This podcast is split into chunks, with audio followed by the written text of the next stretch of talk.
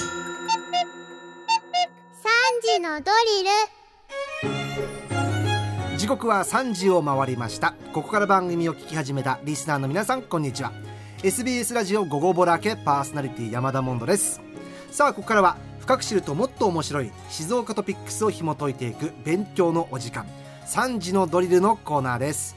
毎日午後3時に一緒に学んでいきましょう。毎週火曜日の先生はこの方。静岡新聞論説委員長橋本和之さんよろしくお願いします。よろしくお願いします。橋本さん今日はですね、はい。深夜のワクワク体験健全バージョンというメッセージテーマでお届けしてるんですけどもえ深夜。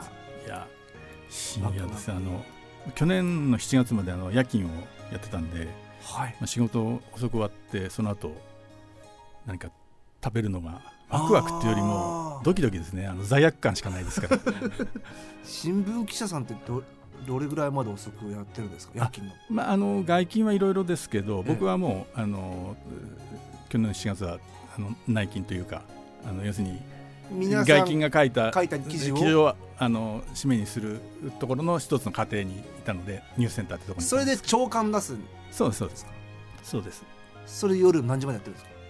まああのそれも一応企業秘密なんだ企業秘密です。何時までって言えないですけどまあ午前午前になる時間帯までやってるとい。うはいことなんですね、さあそんな、えー橋本さんと一緒に取り上げていきましょう。今日の静岡トピックスはこちらです。宇宙航空研究開発機構 JAXA は17日午前9時22分国産新型ロケット H3 の2号機を鹿児島県の種子島宇宙センターから打ち上げた昨年3月の1号機では点火に失敗した2段目エンジンも正常に燃焼し目標の軌道投入に成功した。さあ今日は橋本さんロケットの話題ですね。はい。国産新型ロケット H3 はい。この前あの上がったよというニュースがありましたね。そうですね、はい。あの18日の朝刊で、えーうん。各紙が一面で報じてたんでちょっと今日取り上げてみました。はい。あの今回打ち上げに成功したのは、えーした H3 ですけども、はい。現在の日本の主力ロケットが H2、えー H2A というんですけども、ええ。ーその後継機とされていて、うん。えー今後20年間ぐらいは日本の宇宙輸送を担うというふうに期待されてえいるということです。ええジャク最新技術はい、うん。JAXA と三菱重工が2014年から共同開発に取り組んできたということです。うん。あの H2A よりも全長が10メートル長くて最大で63メートル。それから直径が、えー、と1.2メートル大きくて、えー5.2メートル、はい。うんそれから主力エンジンの推進力も1.4倍に高めて、うん。えーまあ、H2 あの 2A は、えー気象衛星とかはやぶさ2うんうん。なんかで、あの知られてますけど、はい。あの主に国の政策によるあの衛星とか探査機の打ち上げに使われてきたんですけれども、はい。H3 はそればかりではなくて、はい。商業衛星の打ち上げを受注することを想定して開発されたとほいうことうです。まあ、総開発えー費がえー2200億円。の2200億円、はいロケット。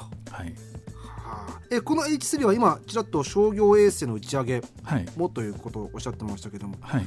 どういう役割果たしていくんですか？あこの子は。えあのーまあ、先に申し上げたその国の政策で打ち上げる衛星も打ち上げますし、うん。えー例えばあの、えー通信とかで、えー今あのよく知られてるのは、えーっと例えばあのイーロン・マスクさんって方が、はいはい。テスラのおえ。えーあの責任者やってますね。ええ。あのえーあの方がやってるスペース X というところが、はい。あのえーっとスターリンクというはいはい。あのたくさんの衛星を打ち上げ衛星て、あのまあ、地球どこでもそのインターネット使えるようにしようみたいなそういう通信のだったりあと放送とかですね。うそういう分野のあの衛星の打ち上げ、えーをその企業から受注してうん。それで、まあ、そのお金をいただいて、うん。えー打ち上げると。なるほどそういうのを目標にしているということ共ですね。有してるとですね、で今回打ち上がったのが国産の新型ロケットなわけで、はい。結構久しぶりなんですね国産の新型ロケット打ち上がったの。あいえあのこあの打ち上げ自体はもう毎年ほぼ毎年やってるんですけどもあ、の新開発というのがですね、ええ。そこの、えー先ほど申し上げた H2A というのが、ええ。まあ、あの元のその改良型なんですけどその前に H2 というのがあったんですけど、これが1994年が最初なんでそれからするともう30年ぶりの新型と新型ということではは久しぶりということなんですね。はい。はい。で、まあ、あの記事にもありましたけど、うん。あの去年の3月に1号機を H3 打ち上げたんですけど、うん。それあの失敗してしまいまして。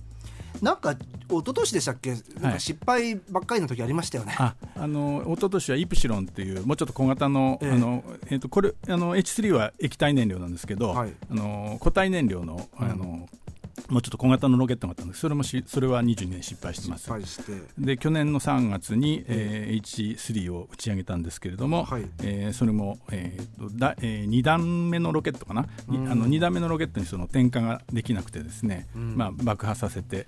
でこの時にはあの、えー、と第一産業っていう、えーまあ、地図とかを作る、はい。あの作れるその機能を持ってるはい衛星を打ち上げる予定だったっていうか、まあ、積んでたんですけども、え大体370何億円とかってかけて作ったその衛星が、その子は？えーおじゃになっちゃったと。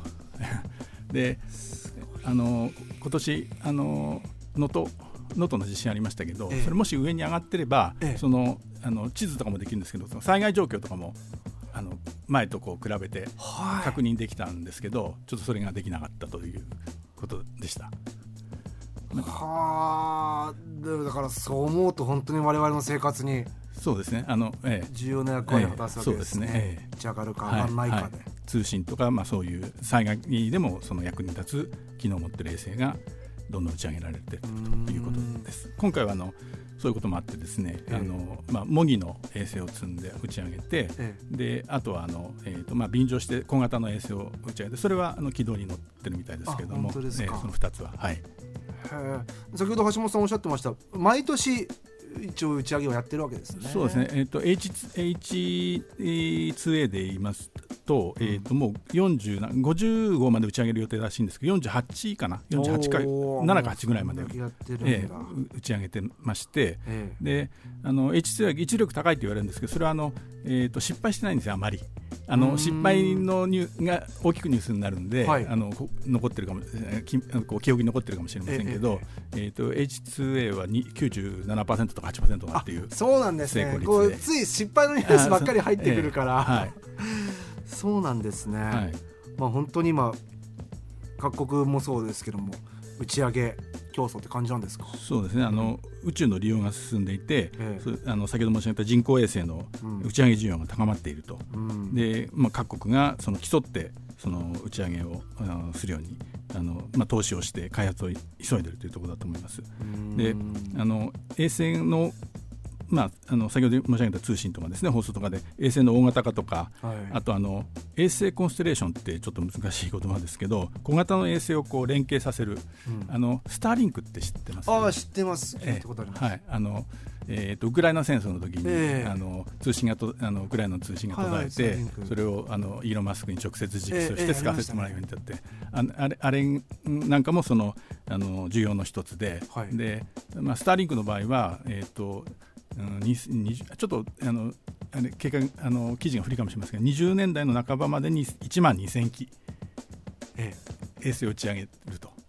でい今なん、まあ、5000機とか6000機とか多分上がってるんえで今もうそんな上がってるんですか？上がってるんです。であの空をはい。こう、で点々でですねそのなんていうか光の、えー列がこう、え移動してるのって見たことないないですか？ね僕一度だけあるんですけど、えないです。はいあのえー、と見えることがあります。スターリンク見える？見えることがあります。えあのちょっと不思議な感じしますけどね。一列に並んで、へえまあ、十何僕見た時は十何機とか、まあ、20機ぐらい、ええ動いてる、ええあの小さな点がこう一列に並並んではい。ずーっと動いていくんですけど、あのそまあ、そういうのがいっぱいもうあの地球上のいろんなところに、見えるんですね、ものすごい数飛んでるわけですね、はい。はい。見上げたら、ええ。もしかしたら見えるかもしれない、ええ。でそのインターネットをその地球上どこでも使えるようにしようっていうのが、まあ、イーロン・マスクさんが事業としてやってるっていうことなんですけど、そうういうことを、まあ、いろんな会社がやろうとしてるので、ええ。あの打ち上げたいっていうニーズはあるんですけど、ええ。ーそのロケットがそこまで追いついてないと。あでイーロン・マスクさんは自前でスペース X というところではいそっか自前でやってやってるんですけど、まあ、それでもあの、えーもっとその打ち上げたいけどその打ち上げるロケットがないという状況なんで、ええ。まあ、日本もそこであ参入して、うんうんうん。あの商業的にそのなんかなんていうかそのペイできるようにしていこうということを取り組みやってると。宇宙ビジネス。そうですね。もう地球上じゃないよということです ね。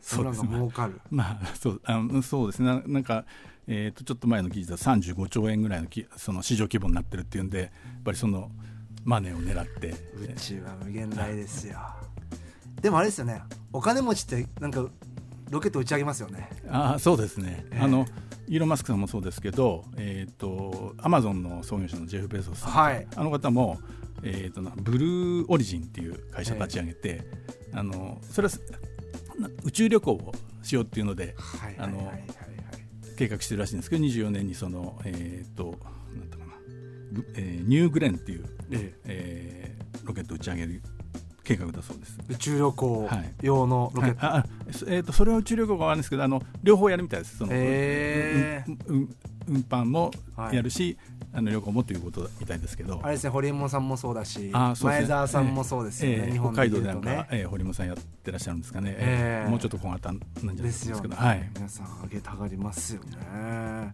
だから日本もこの、まあ、宇宙ビジネスどんどん参入していこうロケットビジネス参入していこうということですね。そうですね、うん。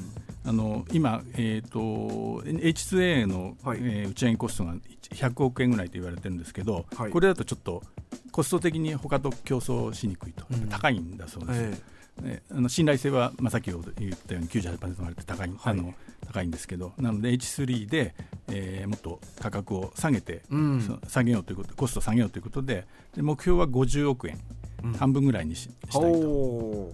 いうことで、はい。あのまあ、目標を立てて今開発でこの間の発射がまあその開発の一つの過程ということ。になるほど。これからどんどんね少なくなっていくかもしれないと。そうですね。いうことですね、はい。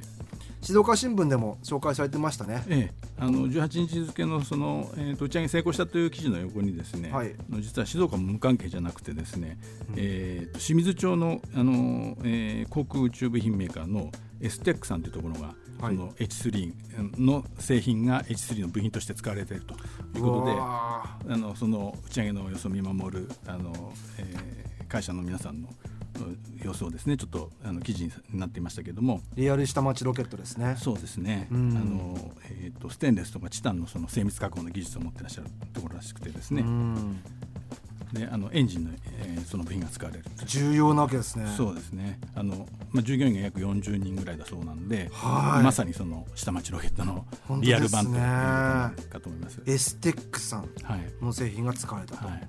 あのまた先日別の記事でですね、はい。えー浜松商工会議所がその2024年度に、はい。えー航空宇宙産業への、えー参入支援に乗り出すというえー話が出てました。ほう。あのまあ、そういう実務経験のあるアドバイザーさんを置いて、えで中小その、まあ、市内あの管内の中小企業を訪問してえはい。その今持ってる技術がその航空とかその宇宙にこう活用できないかとか、うんうんそういうのをこう見て見たりしてあの参入をこう支援していくと、うんうんうん。そういうことをややるという話が出てましたんで、うん。エステックさんみたいなあの企業はこれから県内に増える可能性もあると。そうですね、はい。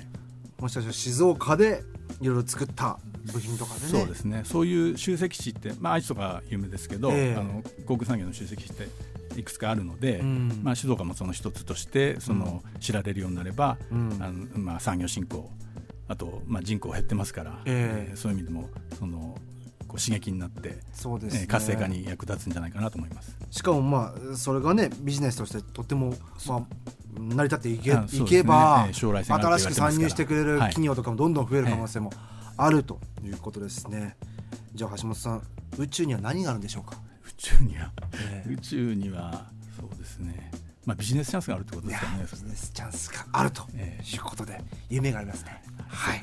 今日もありがとうございます。ありがとうございます。というわけで今日の先生静岡新聞論説委員長橋本和之さんでしたさあ今回のこの内容を聞き直すことができます。Spotify をはじめとした各配信サービスのポッドキャストにアーカイブが上がっておりますのでチェックしてみてください。今日の勉強はこれでおしまい。